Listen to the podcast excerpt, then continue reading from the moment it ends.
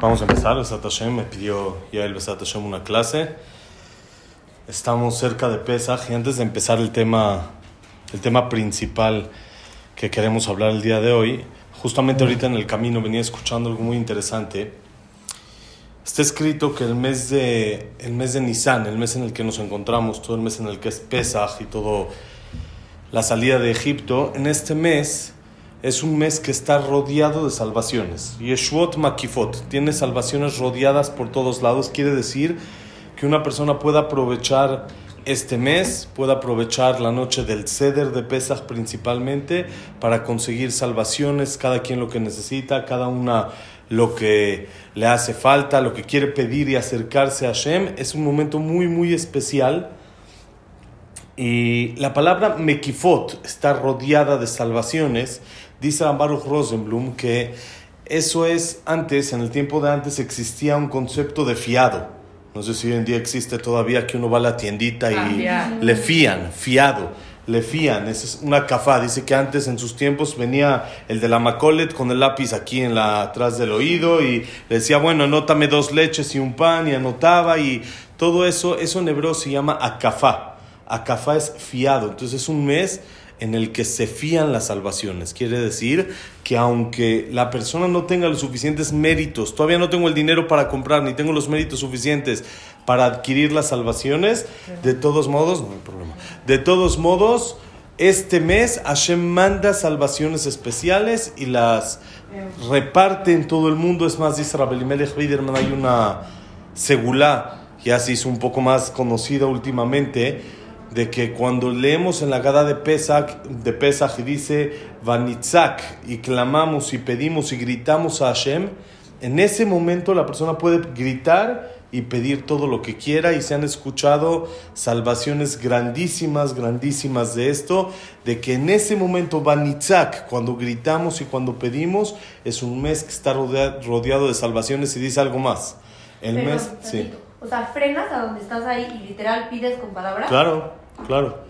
Y si se grita, todavía mejor. No más no espanten a los demás, pero se puede. Igual con las mujeres ya estamos acostumbrados a los gritos, todos pueden gritar normal y todos. No hay ningún problema con los gritos, ya estamos acostumbrados. Este, e, e, el mes está rodeado de dos meses. Nisan, el mes que acabamos de pasar antes fue Adar, y el mes que sigue es Iyar. Miren qué, qué increíble. Adar se escribe Aleph, Dalet, Resh. Ani Hashem, Dalet Hashem, Rofeeja. Yo soy Hashem, tu curador. Yar Aleph, Yud, Resh. Ani, Yud también es Hashem, Yud ke Vav ke, Rofeja. Yo soy Hashem, tu curador. Quiere decir que el mes de Nisan está rodeado de entre Adar Eyar, y eso rodea toda la salvación y rodea todo lo que hay para poder pedir y conseguir lo que uno necesita de una manera muy, muy especial en el mes y en la noche del, del ser de Pesach principalmente. Ahora es un momento muy especial para pedir, pero ahorita este Shambat que viene se llama Shambat Agadol, Shambat el Grande, así como hay Shambat Chuba antes de Kippur, antes de Pesach hay Shambat Gadol. Hay muchos motivos por los cuales se llama Shambat Agadol y uno de los motivos es que dicen que es muy grande, que se pueden conseguir cosas grandes. La persona cuando se conecta este Shabbat con Hashem, pide con todo su corazón, consigue cosas enormes que en el año no podría conseguir. Y este Shabbat vamos a leer Perashat Tzav. Perashat de la semana es Perashat Tzav. Vamos a intentar conectar un poquito la Perashat con Pesach para llevarnos un, un eh, mensaje y un pensamiento un poquito diferente a lo que estamos acostumbrados de lo que es Pesach. Algo un poquito diferente, verlo desde otra perspectiva y aprovechar este Pesach de otra manera. La Perashat de Tzav, como empezamos en la semana pasada, Perashat Baikra, la Torah nos relata todos los korbanot, cómo se hacían los sacrificios. Korban Olá, Korban Shelamim, Korban eh, eh, eh Olev Yoreb Yored, Hatat, Asham, todos los tipos, Minja, todos los tipos de sacrificios que se hacían en el tiempo del Bet Migdash. Y en Perashat Tzav hay un sacrificio muy interesante que se llama Korban Todah. ¿Qué es Korban Todah? Como su nombre lo dice, es Korban de gracias, de darle las gracias a Hashem. Una persona que lo que hoy en día se diría Agomel, Cuando alguien sale de viaje, o Barminan sale de la cárcel, se cura de alguna enfermedad, o cualquier problema así que tiene, que estuvo hospitalizado, cosas así, de que tendría que decir a Gomel, traía en el tiempo del Betamikdash un corbán toda. ¿Cómo es el corbán toda? El corbán toda era un animal y aparte 40 panes. 40 panes. De estos 40 panes se dividían en cuatro tipos de panes. Tres tipos de ellos eran matzah, matzah hechos de diferentes eh, recetas, luego las recetas se las dan las morot, ¿sí? Ese matzah de diferentes tipos de matzah y hay 10 que son de hametz, que era pan, que era pan. 30 en total son 40 y la persona traía esto y tenía un día para acabárselo. 40, 40 panes. Entonces, ¿qué hay que hacer? ¿Cómo me acabo 40 panes en un día? Los repartes. Entonces, ¿qué tengo que hacer? Invitar amigos. ¿Y qué gano cuando invito amigos? Les cuento el milagro que Hashem me hizo, por los cuales me salvé y por lo cual estoy agradeciendo a Dios de lo que me hizo, porque tengo mucha gente. Entonces hago lo que hoy en día se llama como una ciudad toda allá, una ciudad de agradecimiento. Hay mucha gente porque hay 40 panes, se tienen que acabar, si no, no se pueden dejar. Y así cuento a todos lo agradecido que estoy con Hashem por el milagro tan grande que me hizo. Este es el Korban Toda. Está escrito en el Midrash que aun si todos los Korbanot se anularían, el Korban Toda nunca se va a anular. El Korban este de agradecimiento no existe anulación. En otras palabras, este es un Korban de ser bien agradecidos. Lo que se llama el concepto en hebreo de akaratato, de ser bien agradecido. Y por eso, aunque todos los Korbanot se anulen, aunque ya no haya Olá, ya no haya Hatat, ya no haya, porque ya no pecamos, un corbán sí va a quedar, que es las gracias nunca pueden faltar. Es algo que toda la vida la persona lo tiene que tener adentro del corazón.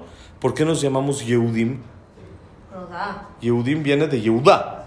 Por eso dice en la Megilá que leímos, Megilá de ser Ish Yehudí Ayabe Shoshana Birá. Un hombre Yehudí. ¿Qué es Yehudí? Que venía de Yehudá. ¿Por qué todos nos llamamos Yehudim? Si hay unos que venimos de Leví, hay unos que vienen de Yehudá, otros de Zebulún, otros hay de diferentes lugares. Entonces, ¿por qué todos nos llamamos Yehudim? No tiene que ver con Yehudá. El motivo es. Gracias. Disculpen. Gracias. Perdón. Gracias. Sí, por nada. Dios. O sea, no se va a anular todo. O sea, se va a traer el corbán y las matot, o sea, todo. Y Todo el corbán. El corbán toda completito. Completo. Lo que, si se llega a anular otro corbán, como Hatat y Olá, o Shlamim o Asham, el corbán toda no existe anulación en eso. No existe que se anule. ¿De qué? Gracias. Gracias. Ahí está. ya. Gracias. Muchas gracias. Muchas gracias. Gracias. Gracias. Gracias. Gracias. De nada. Buenas noches. Ok, entonces el Corban Toda nunca se va a anular. ¿Por qué? Porque el Yehudí tiene que tener agradecimiento y por eso nos llamamos Yehudim. Si no todos somos de Yehudá, como dijimos, de todos modos, todos tenemos que aprender que la base de un Yehudí es ser bien agradecido. Siempre, ahorita el Señor trajo papas, trajo esto, gracias. Todo gracias, todo el tiempo. Al poli nada más lo ves, gracias. No importa de qué, hay que siempre tener ese sentimiento de agradecimiento hacia el otro.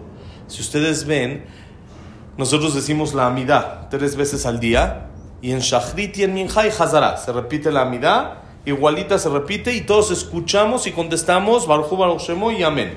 Hay una diferencia en toda la Hazara, en Modim.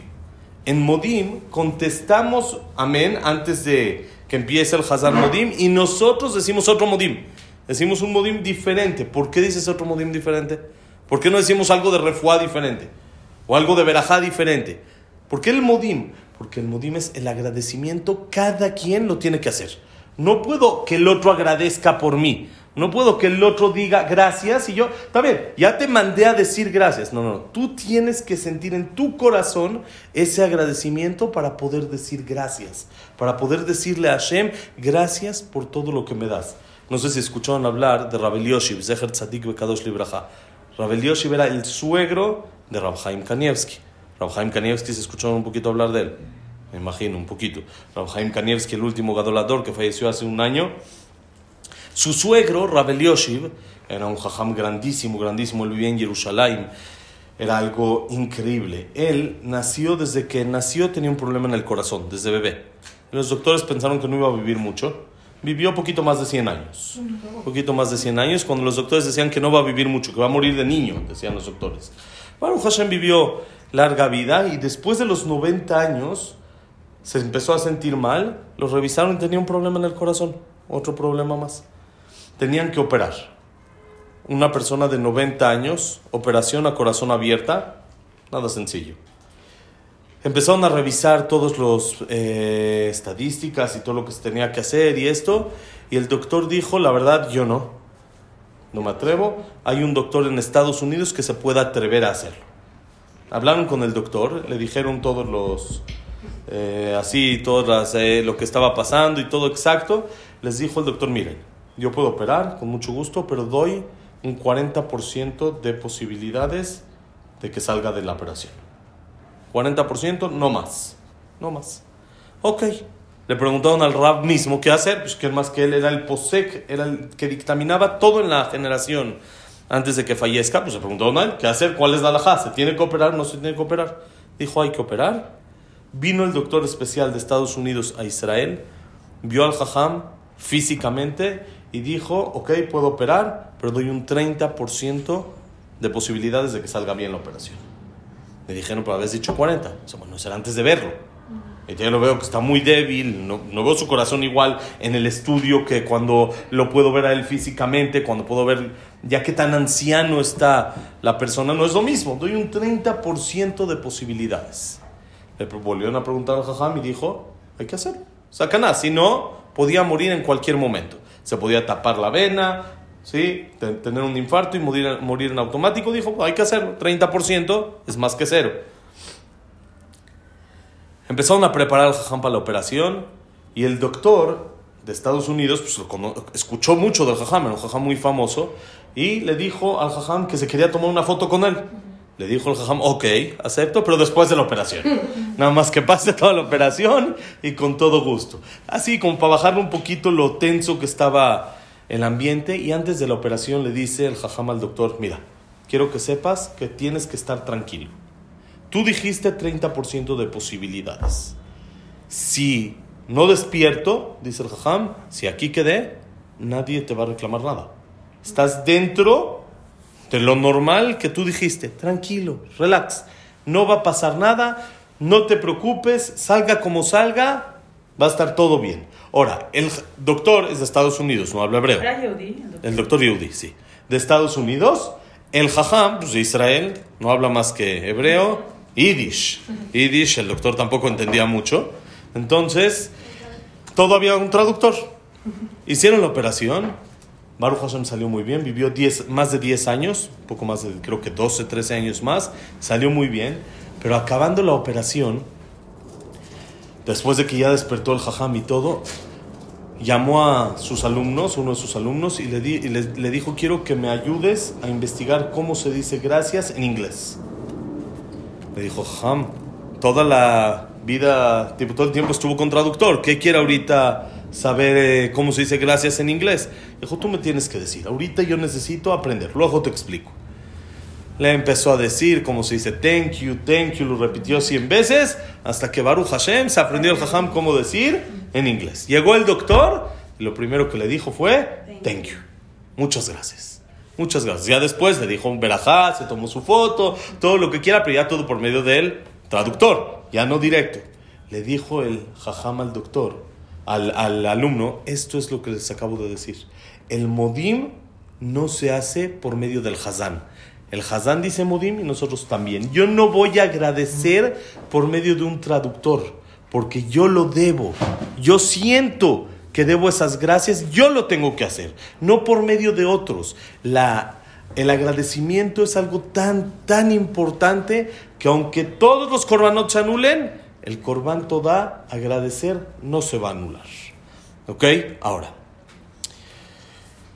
la fiesta de Pesach, estamos en Pesach, ya dijimos la Perashá, ahora Pesach, normalmente nosotros conocemos Pesach como Haga Emuna, ¿no? La fiesta de la emuná, de la confianza en Hashem, de la fe en Hashem, en la que nos hizo su pueblo, en la que nos sacó de Egipto y nos demostró su fuerza y nos demostró cómo Él tiene la, el poder para cambiar la naturaleza sin ningún problema. Puede hacer de agua sangre, de ranas ranitas, puede hacer piojos por todos lados, puede traer osos polares a Egipto con 40 grados centígrados, con su hábitat, como dice el Midrash, hábitat, venía con su hielo abajo, venía el oso polar con su hielo abajo, puede hacer maravillas, todo increíble, y es la fiesta de la Emuna y es correcto, así es, la fiesta que tenemos que inculcar y meter en nuestro corazón mucha fe.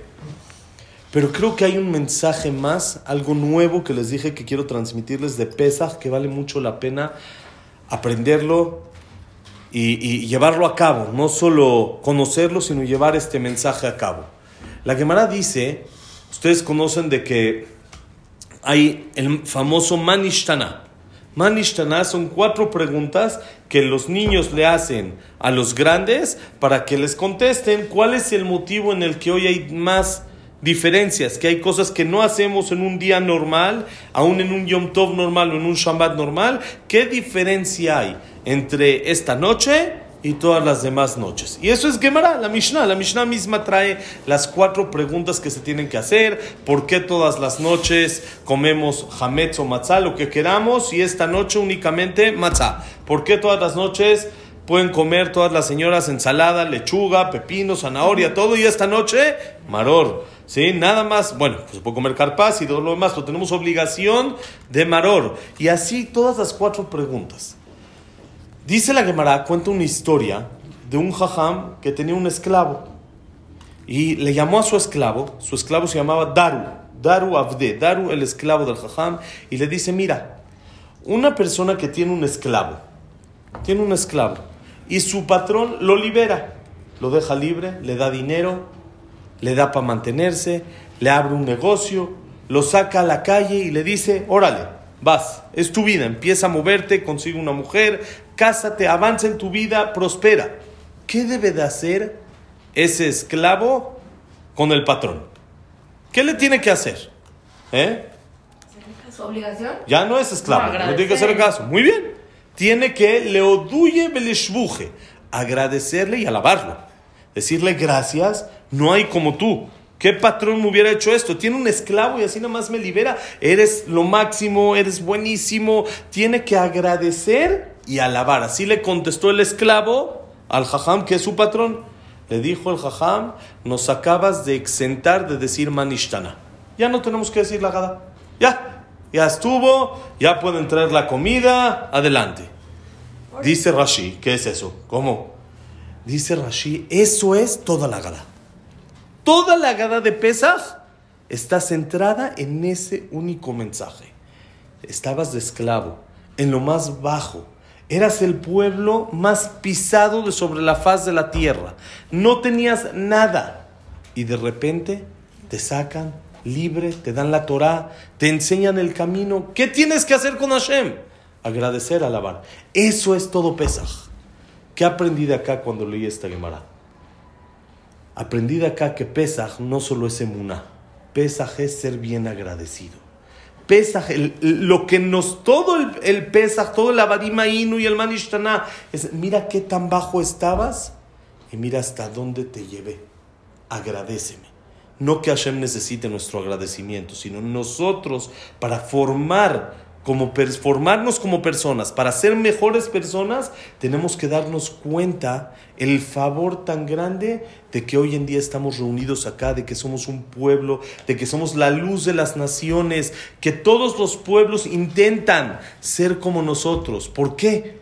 Éramos esclavos, no éramos nada.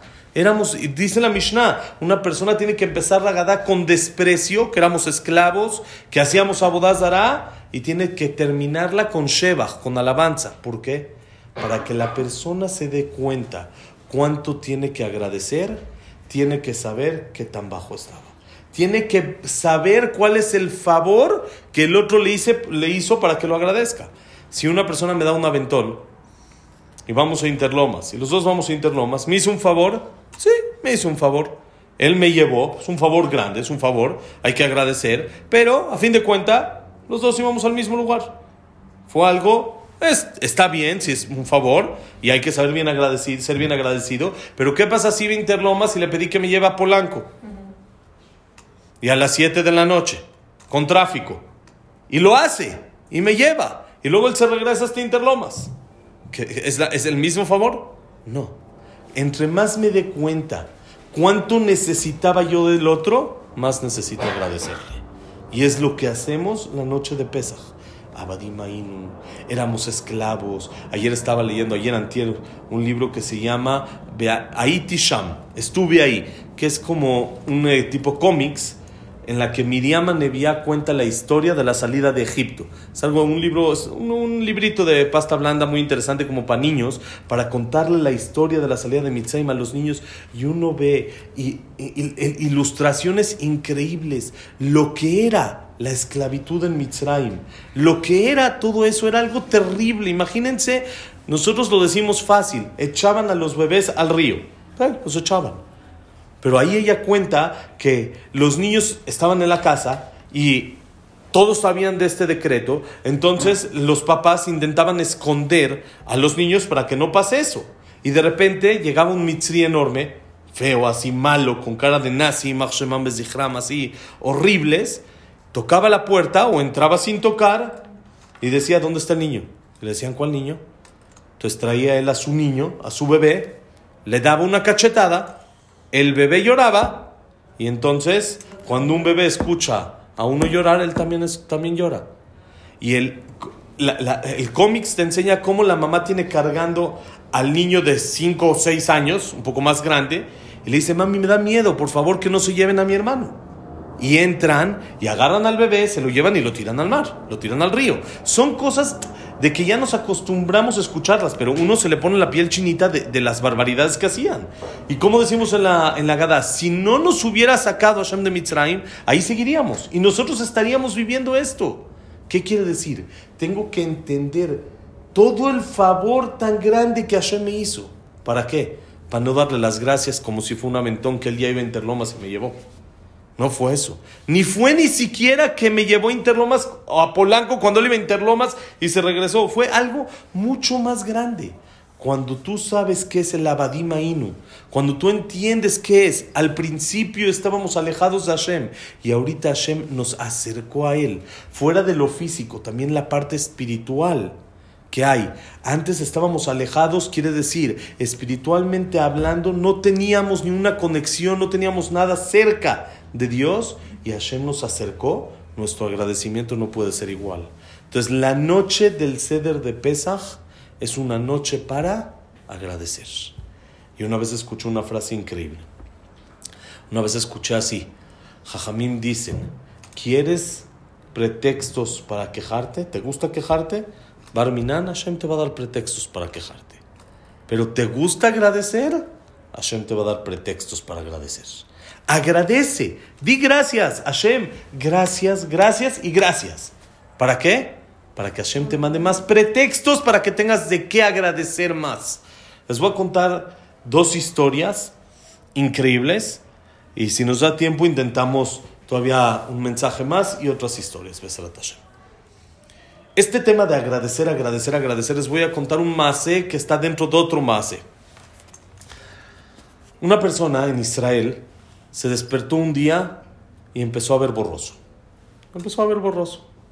Se fue al baño, se enjuagó la cara, se empezó así y sigue viendo borroso. Siguió su día y cada vez empezaba a ver menos, menos, menos. Cada vez se nublaba más los ojos y empezaba a ver menos. Quiere decir, nosotros nos despertamos cada mañana y abrimos los ojos y vemos y lo damos por hecho. No es tan sencillo, no es tan natural. También de eso tenemos que darle las gracias a Hashem. Y esta persona corrió al oculista. El oculista lo checó y le dijo, estás perdiendo la vista. Estás empezando a perder la vista. Necesitas hacer una operación. Necesitan intentar salvarte la vista. Ve con tal doctor, con tal profesor, y que él es mucho más experto que yo, y que él te revise y que te diga qué es lo que hay que hacer. De inmediato corre con el otro oculista, lo revisa y le dice, tienes razón. Pero esa operación hay que hacerla en Estados Unidos, no acá. Y sí es algo delicado, si estás perdiendo la vista, vamos a intentar que sea lo antes posible. En tres días el señor estaba en Estados Unidos con el oculista más profesional que había ahí, lo revisa y le dice, me da eh, mucha tristeza avisarte que el, el, el como se dice, diagnóstico de los dos doctores anteriores es el correcto. Necesitamos operarte lo antes posible. Entre más te tardes, más vas a empezar a perder la vista. Y ahorita te tengo que decir de que esta operación es nada más para que no la pierdas más. Lo que ya perdiste ya no se puede salvar. Ya no hay manera de regresarlo. Le dijo el Yehudí este al doctor, le dice, doctor, ¿me puede dar cuatro o cinco horas? Cuatro o cinco horas, adelante. Te veo en la tarde en el hospital y te operamos. Este señor baja del hospital y busca de inmediato un CNIS. Va a buscar un lugar que hay un CNIS ahí cerca. Encuentra un CNIS vacío, después de que ya son las 11, 12 de la mañana. Se acerca al Lejal y empieza a llorar. Empieza a llorar y a pedirte fila Hashem, Hashem, por favor, por favor. Y le empieza a agradecer a Hashem. Y le dice a Hashem, mira, 50 años me dejaste ver. 50 años tuve el placer de ver todo lo que hay en este mundo. Tuve el placer de poder sentarme frente a un libro y poder leer. Muchas gracias por eso. Muchas gracias que me dejaste ver a mis papás. Muchas gracias que me dejaste ver a mis hijos, etcétera. Empezó a hablar así de todo corazón, una hora agradeciendo a Hashem. Y le dice a Hashem, déjame seguir agradeciéndote y déjame seguir viendo para poder agradecerte. Nada más para darte las gracias. Lloró, lloró, se desahogó, está listo, se regresó al hospital. Entra al hospital y el doctor lo está buscando como loco. Y el doctor se le acerca y le dice, te pido una disculpa. Hubo un error garrafal en el diagnóstico. No tienes nada. Necesitas unas gotas. En 3, 4 días estás como nuevo. Ya no tienes nada. Vas a poder ver todo normal. Es un diagnóstico erróneo que tuvimos. Algo raro. Los tres doctores, igualito. Los dos profesionales de Israel y el más experto de Estados Unidos con el mismo diagnóstico pero el dar gracias fue lo que le cambió todo el diagnóstico que era real, aparentemente. Pero le dijo a Hashem gracias. Hashem dice: ¿Quieres agradecer? Toma más pretextos para agradecer. Pero aquí no acaba la historia. Este señor contó su historia después, cuando regresó a Israel, en público. Contó la historia, hicieron una conferencia grande, etcétera. Contó su historia. Y Después de tres, cuatro meses, le marca una persona y le dice, llorando, llorando, llorando, y no lo puede contener las lágrimas. dice, cálmate, cálmate para que me puedas platicar, para que me puedas decir, a ver en qué te puedo ayudar. Después de tres, cuatro minutos llorando el otro señor en el teléfono, le dice, después de tu conferencia, de la clase que diste, de que dijiste agradecer, llegué en la noche a la casa. Fui y reuní a toda mi familia. Y les dije, tenemos la obligación de empezar a dar las gracias. A cada quien le di dos hojas y una pluma. Y les dije, les pido por favor, después de una cena, vamos a cenar, les pido por favor, escriban todo lo que tienen para darle gracias a Borolam. Todo lo que quieren decirle a Hashem gracias, escríbanlo. Y dice el Señor, yo me imaginé que a los 3, 4 minutos van a decir, ya, Shira Shirim, ya acabó el ceder, ya podemos acabar con todo, ya, ahí está, las hojas, ya escribimos, gracias a Hashem que respiro, gracias a Hashem que oigo, gracias a Hashem que hablo, gracias a Hashem que veo, ya, escribí, llené un poquito de, de hoja, pero dice, me di, me, me, me sorprendí algo increíble, que cada vez me pedían más hojas y más hojas, y llenamos una cantidad impresionante de hojas. Y teníamos mil cosas por qué agradecer. Y dijo, había dos de mis hijas en la casa que estaban buscando shidduch.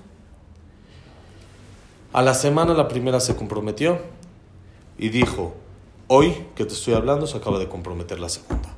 Por eso no podía contener las lágrimas de la emoción, porque el dar las gracias rompe todo. Hace que Hashem diga, me dices gracias, te voy a dar, dar más, más y más motivos por qué agradecer.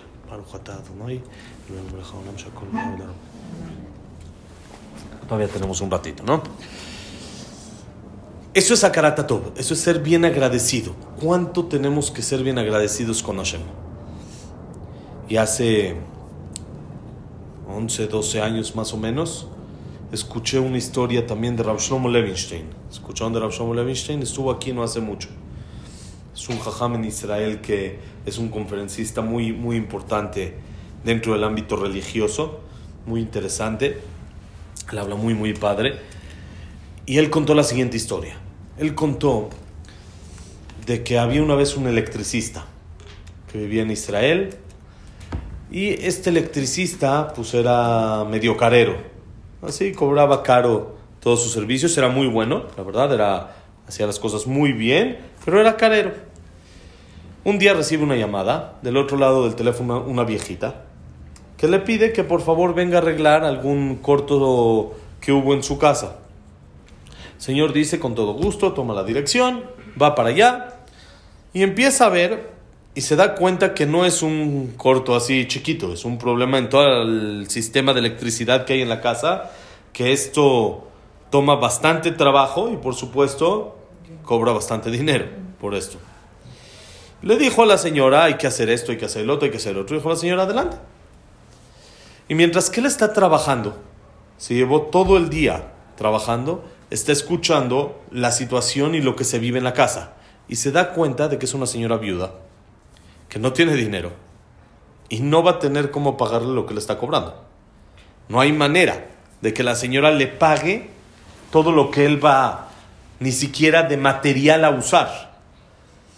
Pero él dice, ya estoy aquí trabajando. No la voy a dejar así aventada. No sé, tengo que pensar. Dijo, lo único que sé es que de acá no voy a salir con dinero. Aunque sea que no salga también avergonzándola. Entonces estaba pensando todo el tiempo que trabajaba cómo venderle la idea de que es gratis, de que no le quiere cobrar. Trabajó todo el día, todo el día. Por fin, en la noche agotado, le dice a la señora, listo, le dice la señora, con, temblando, con las manos temblando hacia una viejita, ¿cuánto le debo? Empieza a pensar, a pensar el señor, le dice, mire, la verdad, no me debe nada. Dice, ¿cómo cree? No, le voy a explicar. Le voy a explicar por qué. Yo estoy contratado por el municipio de toda esta zona. Me contrataron de manera general porque se dieron cuenta de que hay varios problemas en la electricidad de la zona. Y entonces ellos prefieren como un servicio al municipio, a la gente de acá, me pagan, no me pagan tan bien, no le voy a decir que me pagan la gran cosa ni maravilla, pero ellos me pagan menos de lo que yo cobraría, pero de todos modos, así tengo trabajo. Si no, no sé si pudiera tener trabajo, no pudiera tener trabajo. Entonces ellos pagan todo, usted puede estar tranquila, disfrute su electricidad, Shabbat Shalom, así, ya, listo, ya acabamos, ya. La señora, pues, no le quiso, este, no lo quiso presionar mucho y decirle, no, por favor, ¿cuánto le debo? Porque no, no tenía en realidad cómo pagarle. Entonces le dijo muchísimas gracias, no sabe cómo le agradezco y el señor no tiene de qué agradecer, etcétera, etcétera. Se despidieron y tan tan. Este electricista, pues como dijimos, cobraba caro. Y cuando alguien cobra caro y hace las cosas bien, pues gana mucho. Entonces empezó a ganar dinero, ganar dinero, ganar dinero. Y conforme pasaron los años, se hizo millonario. Y decidió cambiarse ya de su departamentito en el que vivía. Decidió construir una casa. Fue, buscó un terreno y compró el terreno. Trajo dos, tres personas que le hagan un proyecto de cómo va a quedar la casa, lo que quiere, los cuartos, el jardín, el de este, el otro, todo el proyecto. Iba a escoger entre ellos. Acabaron todos de hacerles el proyecto, escogió uno y quedó con él así. Le dijo, mira, yo te voy a pagar mano de obra. Los materiales yo los compro. ¿Por qué? Si no, pues el constructor pues compra materiales y los cobra un poquito más caro para también ganar de eso. Yo compro los materiales, nada más quiero tu mano de obra. Cerraron trato, cerraron trato y él empezó ahora a buscar materiales de construcción. Todo lo que necesita, le hizo una lista de todos los materiales de construcción que necesita y él iba con su listita a tiendas, a empresas que vendían material de construcción. Fue a una, fue a otra, iba pidiendo presupuestos, los iba guardando los presupuestos, iba comparando, etc. Y un día, pasando por una, había una tienda que se llamaba Itzik Betsuri. Itzik Betsuri eran dos hermanos que vendían material de construcción. Entra a la tienda y pide hablar con el dueño, habla con el dueño, le enseña la lista, le dice necesito una cotización de todo esto. Ok, dice con todo gusto, mañana te la, te la preparo. No había mail todavía para mandarla por mail, menos WhatsApp. ¿sí? Te la preparo y mañana está lista. Al otro día pasa por la lista, para también tiene otra lista más a comparar y sigue comparando. Y dos, tres días va a su terreno para ver cómo va el asunto, para ver cómo va la limpieza, todo lo que se tiene que hacer para la construcción. Y ve un camión enorme, enorme, enorme que dice Itzik Betsuri, que es de material de construcción. Se acerca, va con el chofer y le dice, ¿qué onda? ¿Qué se te perdió acá? Le dice, no, tengo una entrega. Le dice, ¿entrega de qué? No, pues entrega de material de construcción. Pues Itzik Betsuri. Le dice, ¿y quién lo pidió? Dice, no sé, que tengo un pedido. Esta es la- su dirección, su nombre. Sí, aquí es, aquí es. Pero ¿quién te lo pidió? O sea, a mí me mandaron, yo soy empleado, yo no sé todo lo que pasa en la tienda, en la fábrica, yo simplemente le traigo su material de construcción que usted pidió. Le dice, ¿cuál pidió que pidió? Yo no pedí nada. Simplemente fui a hacer un presupuesto para saber cuánto me costaría. ¿Por qué me están mandando esto? Dice, mire señor, no me haga problemas, se lo suplico, yo soy un empleado. Quiero seguir teniendo mañana mi trabajo. Si usted me hace que yo me lleve todo esto, a mí me corren. Yo tengo una orden de entrega, aquí lo tengo. ¿Por qué no me hace un favor? Vaya a la tienda, revise el asunto. Yo no, no, no puedo yo quitar todo esto y regresarlo cuando yo tengo una orden y me dice que está correcto, que esto es lo que usted, aunque sea cotizo, vaya y, y pregunte. Señor dice, bueno, le voy a hacer la mitzvah, pero que sepa, yo no pedí nada, ¿eh? así que no le conviene estar bajando todas las cosas porque lo va a tener que volver a subir al camión. Está bien. Ya saben cómo los israelíes se enojan muy poquito y ya de por sí estaba ya aprendido de que le mandan así sin que él pida, sin nada. Y luego le tocó tráfico también en el camino. Llega a la tienda y ve al primer empleado que se topa y le dice, ¿qué es esto que ustedes mandan material de construcción cuando uno más viene a hacer un presupuesto?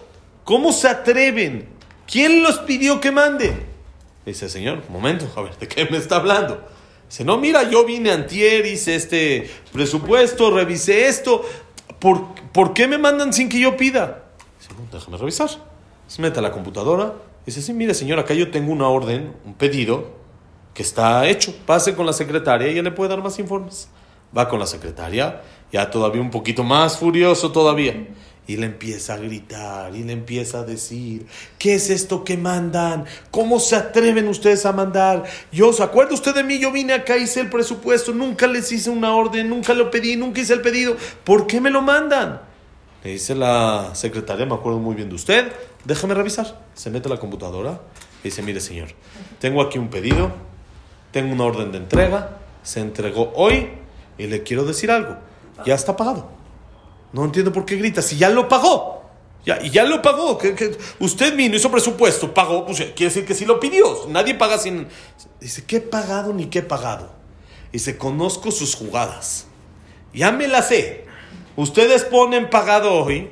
Mañana comprueban que no hubo ningún pago, no hay depósito, no hay nada, demandas, problemas y me meten en un problemón. Por favor, hágame favor. Háblele a su chofer este que está ahí en mi terreno y que quite toda su basura de mi casa. Que quite todo, no quiero saber nada de ustedes. Señor, le estoy diciendo, ya está pagado, no tiene un- nosotros no nos manejamos así. Quiere, le doy un, una- un comprobante de pago, ya, está pagado, ya, ya no tiene lo que pelear. Y el señor sigue enojado y sigue peleando y sigue. Sigue enojado, le dice, ¿sabe qué? Suba con Itziko con Suri. Eran Itzik Betsuri, es la tienda, son dos hermanos, suba con ellos y dígales, ellos son los dueños, yo nomás estoy diciendo lo que está aquí en el sistema, ya está pagado, ya está todo, ¿qué problema tiene? Sube el señor con Itzik y le empieza a gritar a Itzik, hace dos, dos, tres días vine acá, hice un presupuesto, ¿cómo te atreves a mandarme? Itzik tranquilito en su escritorio, relajado, escuchando los gritos, como si no estuvieran gritándole a él, todo tranquilo. Y le empieza a gritar y a gritar y a decir, dice, si sí me acuerdo, ¿cómo se llama usted? Fulano. Mete en la computadora, le dice, señor, no se preocupe, ya está pagado. No, no, hay, no hay nada, ya, ya, ya está pagado, no entiendo por qué reclama. No, ya conozco sus pagados, le vuelve a decir ahorita al dueño, ustedes mañana me van a demandar, por favor quiten todo esto, yo no quiero saber nada. Le dice, y aparte últimamente, yo no pagué, no pagué, ¿qué dicen pagado? Yo no pagué. Le dice Itzik, tranquilo, yo no dije que usted pagó, yo nomás dije que está pagado. Le dice, "Y si yo no pagué, entonces ¿quién pagó? Le dice Itzik con toda calma, le dice, el mismo municipio que pagó hace 20 años la electricidad de mi mamá, pagó los materiales de construcción. Se tengo 20 años buscándolo por todos lados para poder regresarle un poquito el gesed, el favor que hizo con mi mamá. Era viuda, se le complicaba, en ese momento no teníamos dinero. No había cómo pagar. Mi mamá nos contó esa noche y empezamos a buscar para intentar pagar algo. Intentamos saber quién era. Nunca supimos nada. Después de 20 años, cuando vi el nombre, me di cuenta que ese era el electricista que arregló la luz de mi mamá y no le quiso cobrar un solo centavo. Tengo un poquito de todo, un poquito de agradecimiento por lo que hizo con mi mamá. Y por eso le estoy mandando todos los materiales de construcción para su casa y ya están pagados. Ahora sí ya se le calmó todo el enojo, ¿no? Ya el israelí ya, ya se hizo un poquito más mexicano, un poquito más mansito, un poquito más relajado. Se abrazaron, se felicitaron, esto, el otro, llegaron a un acuerdo y todo precioso. Pero eso es a Israel. Eso es nuestra obligación como Yehudí, buscar siempre ser bien agradecidos. Buscar siempre la manera de agradecer y regresar los favores que nos hacen. Es algo que es parte de nuestro nombre como Yehudí. ¿Por qué nos llamamos Yehudim? Apam o de Tashem. Dijo Lea, después de tener su cuarto hijo, ahorita es momento de agradecer a Dios. Dice la Gemara, Lea fue la primera que agradeció. Hay que entender, porque Adán ya había agradecido, Noah agradeció, Abraham agradeció, pero la Gemara dice, Lea fue la primera que agradeció. Y le puso a su hijo Yehudá por agradecimiento, entonces todos nos llamamos Yehudim. ¿Por qué? Porque ese tiene que ser nuestro símbolo, nues- nuestra carta de presentación tiene que ser, ser, bi- ser bien agradecido siempre con Hashem. Por eso empezamos la Agadá y empezamos como pueblo, que es Pesach, el día que nos formamos como pueblo, con la salida de Mitzrayim, con Abadim Ainu, éramos esclavos, éramos lo más bajo y Hashem nos subió hasta lo más alto y nos entregó la Torah. La matzá que nosotros vamos a comer en la noche de Pesach, ¿por qué la comemos? ¿Cuál es el motivo de comer la matzá? ¿Quién sabe por qué comemos matzá? ¿Eh? Entonces, muy bien, ¿qué representa? La salida. ¿No? Así decimos al final de la Gada. Rabban Gamliel dice, el que no dice estas tres cosas en Pesach no cumplió con la mitzvah. Son Pesach, Matzah y Maror. Explicar el motivo de por qué comían Corban Pesach, explicar el motivo de por qué se comía, se come Matzah y por qué se come Maror. Y ahí dice, la Matzah es porque no dio tiempo de que se fermente la masa y tuvimos que salir rápido. ¿Qué representa? La salida. Pero ¿qué decimos al principio de la Gada? Ajá. Lahma anía. Este es el pan de pobre. que sigue? Diajalnu abatana veara de Mitzrayim. Que comieron nuestros antepasados en la tierra de Egipto. ¿Qué quiere decir? Que cuando eran esclavos, así es el ritva, así explica en la Agadá, dice, es el pan de pobre que les daban. ¿Por qué? Porque como no hace digestión muy rápido, entonces la persona se siente lleno mucho tiempo. Entonces, como eran esclavos, los mitzrim que les daban de comer, matzah, ¿para qué? Para que trabajen más tiempo. Entonces, ¿qué representa? La esclavitud, por fin. ¿Representa la esclavitud o representa la salida, la matzah? O sea, y en su salida comieron lo mismo que cuando eran Eh, sí, porque ya no dio tiempo de que se fermente. La- originalmente tendría que ser que se coma pan, que ya estamos saliendo, ya ojo. Pero no dio tiempo, entonces comemos matzá porque no dio tiempo de que se fermente. Entonces re- representa la salida. Y por otro lado estamos diciendo que representa la esclavitud. Entonces, por fin, ¿cuál de las dos representa? Es una pregunta que hacen casi todos los comentaristas sobre la Gada. Que muchas veces uno lo lee y no se da cuenta, ¿no? ¿Cuántas veces leímos la Gada, Baruch Hashem? Y uno no se da cuenta, es el pan de pobre, pero después de que los niños ya nos marearon un ratito con todos los pirushim y con todas las explicaciones y con todo, ahora nos dicen que es por la salida. Entonces, por fin, ¿es por la esclavitud o por la salida? Entonces, según lo que acabamos de decir, entendemos muy bien lo que comemos. Entendemos muy bien. ¿Qué dijimos? Cuando la persona entiende muy bien cuál fue la esclavitud, puede entender muy bien de qué tiene que agradecer. Si no entiendo cuál fue la esclavitud, no entiendo cuánto debo, ¿cómo puedo entender cuánto voy a agradecer? Entonces, si yo quiero agradecer a alguien, tengo que entender la magnitud del favor que me hizo. Y acorde a eso, agradecer. Por eso, la matzá me representa la esclavitud. Acuérdate de la esclavitud. Y entonces representa la salida que saliste de Egipto. Y agradece a Hashem acorde a eso. Sé exactamente bien agradecido con todo lo que hicieron. Todo lo que hace Hashem con nosotros. Y como, como eh, dijimos, estate siempre agradeciendo y agradeciendo y agradeciendo. Y es más, hay una mitzvah tremenda, fuertísima, en la Torah que dice literal, en la Torah, no es explicación de Jajamim, no nada, literal, lo tetaev mitzri, ki ger aita bearzo. No abomines a un egipcio, porque ger, extranjero fuiste en su tierra. Quiere decir, tenemos una obligación de no despreciar, de no pisar a un egipcio. ¿Por qué? Porque nos recibieron en su tierra 210 años. ¡Qué recepción! Padrísimo. Mataron niños, nos esclavizaron, le pegaban a nuestros antepasados. Increíble. No puedes, letaev, no puedes abominar a un egipcio. ¿Por qué? No importa. Él a fin de cuentas te recibió. Barminan, qué recepción, horrible. Pero tu, tu base como Yehudí, tu noche de Pesaj, ¿qué es? Ser bien agradecido y dar las gracias. Entonces, si eso es lo que nos hace pueblo, lo que nos forma como pueblo, vamos a empezar del principio. Desde que éramos esclavos, nos recibieron los egipcios, vivimos ahí, ahí estuvimos, gracias. No los puedo abominar, no los puedo despreciar.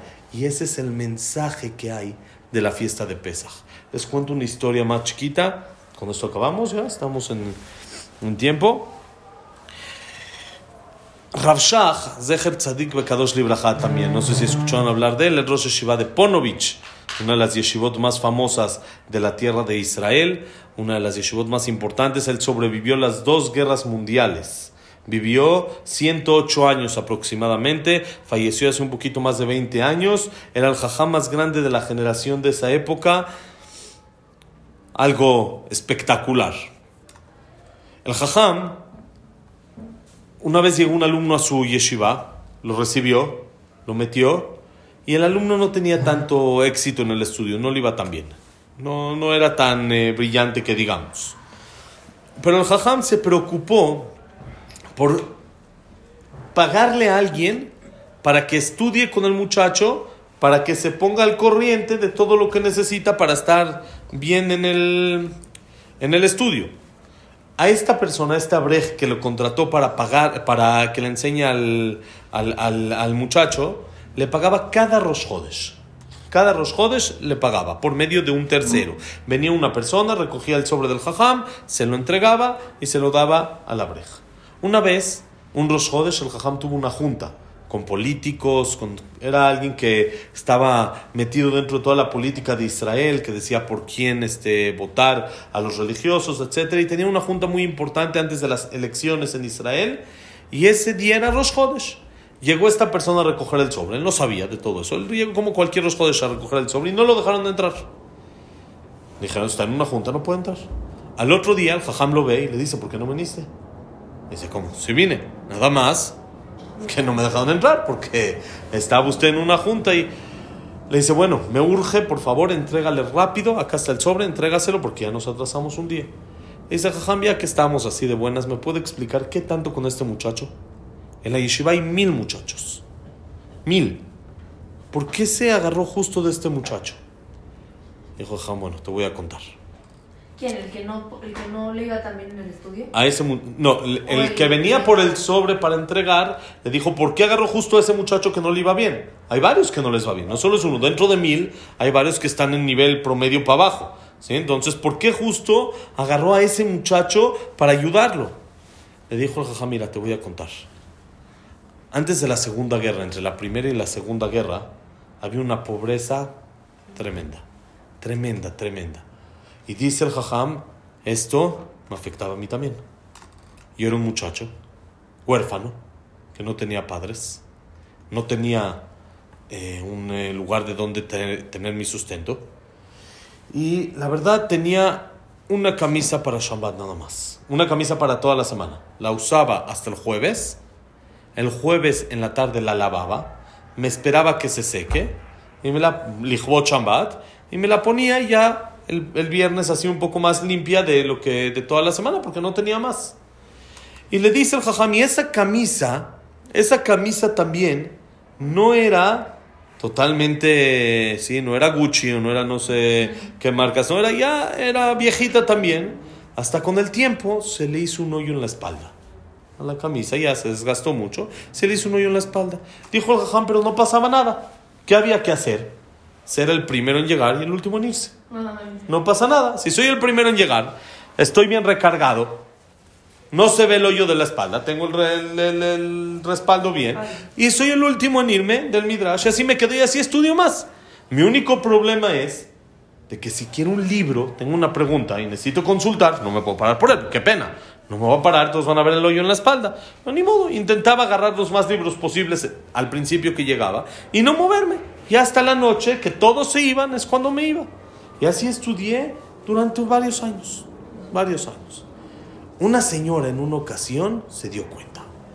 Desde el Esrat Nashim vio una señora que tenía mi camisa rota.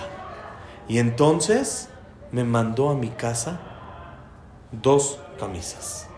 Una para entre semana y una para Shabbat. ¿Y sabes quién era esa señora? La bisabuelita de este niño. Entonces tengo la obligación de ser bien agradecida. ¿Por qué? Porque ya me puedo parar por un libro, ya puedo ir al baño, ya me puedo mover de mi lugar, porque me mandó dos camisas. Y años después, a su bisnieto le está pagando con agradecimiento, porque el Yehudí no olvida los favores que alguien le hizo. Y cuando tengo la oportunidad para pagar, dicen Itzik y Itzuri, es nuestra oportunidad. El mismo ayuntamiento, el mismo municipio que pagó en la electricidad de la viejita, de la señora, de mi mamá, que no podía pagarlo, está pagando ahorita los materiales de construcción. Ese camisa, esa camisa que me regalaron, la misma persona que lo pagó ahorita estoy pagando para apoyar a su bisnieto para que salga adelante. Y eso es nuestra obligación en la noche del Seder, ser bien agradecidos. Y como dijimos al principio, si quieres pretextos para agradecer, agradece. ¿Quieres que Hashem te mande cosas buenas? Di gracias, di gracias. Y qué mejor que en el momento de la noche del Seder, que es las gracias más importantes que le tenemos que dar a Hashem por sacarnos de Egipto y convertirnos en su pueblo, de hacernos Yehudim, de hacernos simplemente lo más elevado entre las naciones. ¿Desde dónde? Desde lo más bajo. Por eso toda la Gadá. ¿Y saben qué más? En la Gadá hay unos pesukim que leemos. Y uno de los pesukim que leemos es parte de los bikurim, de las primicias que se traían al Betamigdash. ¿Qué tienen que ver las primicias con Pesach? ¿Qué tienen que ver las primicias con la Gadá? Todo el tema de las primicias es una clase también larga para explicar, es agradecer a Hashem por todo lo que me dio. Por eso lo metemos a la mitad de la Gadá y a la mitad del Ceder. Hay mucho, mucho, mucho para alargar de este tema del agradecimiento, pero llevemos ese, ese mensaje con nosotros. Banitzak, vamos como dijimos al principio, a clamar, a pedir a Hashem. ¿Cómo? Gritando. Es un momento de Banitzak. En ese momento estamos rodeados de salvaciones. Estamos rodeados y son fiadas. No necesitamos pagar. Es fiado totalmente.